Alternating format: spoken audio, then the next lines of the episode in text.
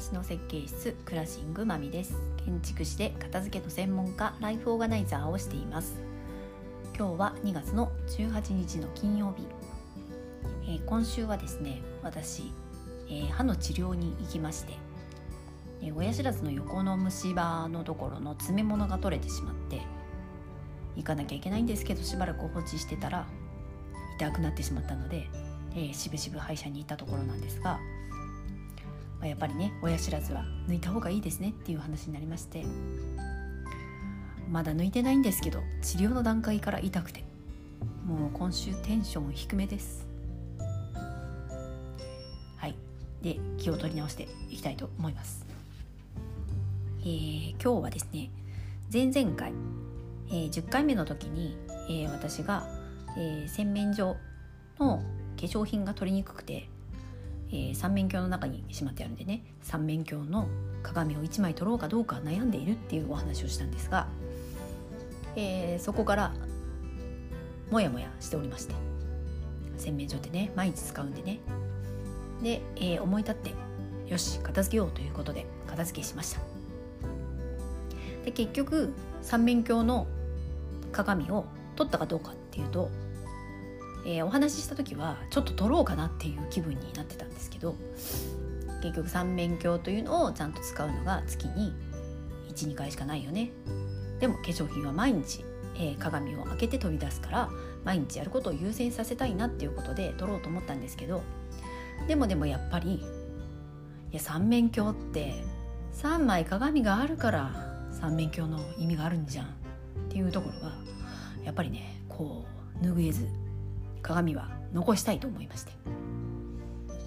いやそもそも化粧品ってこの棚じゃないとダメなの。この鏡の裏が、まあ、確かに奥行き浅いし、えー、この小さな棚に入れるのは入れやすいけど絶対ここじゃないとダメなの。って思った時にあ違う場所でもいいかな。というふうに、えー、思いまして、えー、引き出しにしまうことにしました。えー、今洗面所には引き出しが4つあってもうそれぞれいろいろね入ってるんですけど、えー、洗面所に立った時に私は化粧品は三面鏡の左の小さな扉の裏側にしまってた。んで、えーと、同じく左側の引き出し、えー、上の段の引き出しを開けたら、まあ、割と左でパッと取るっていうことの動作があんまり変わらずに使えるんじゃないかということで左上の引き出しにあったタオルですね。フェイスタオルを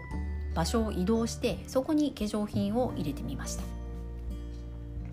えー、引き出し開けると上から、まあ、何が入ってるかは見えるので、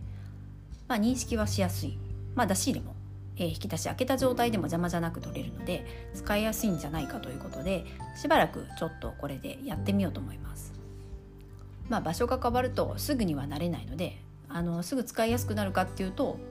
まあ、そうじゃない場あそうじゃない場合もあるかもしれないんですけど、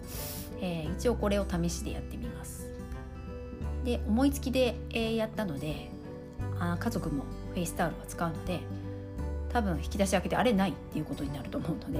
はい、こっちに場所を移動しましたよっていうことは伝えないとなと思います。まあ、移動した場所っていうのは扉があって中に動く可動の棚が入ってる場所に移動したのであのすぐ隣ではあるんですけどえー、引き出しから棚に入れるっていう収納の形も変わってるのでちょっとこれもどうかなとあのやってみて、えー、使いやすさとか使い心地とかもちょっと見てみたいなと思いますが、まあ、うちあんまりタオルはそんなにたくさんないので、えー、何度か、えー、使出し入れとかもそんなにしょうがないかなというふうに今のところは思ってます。はい、ということで自分のね片付けも、まあ、時々あのやりますがぱ生活変わったり持ち物変わったりすると、えー、気になるところって出てくるので、まあ、洗面所はちょっと久々にやったんですが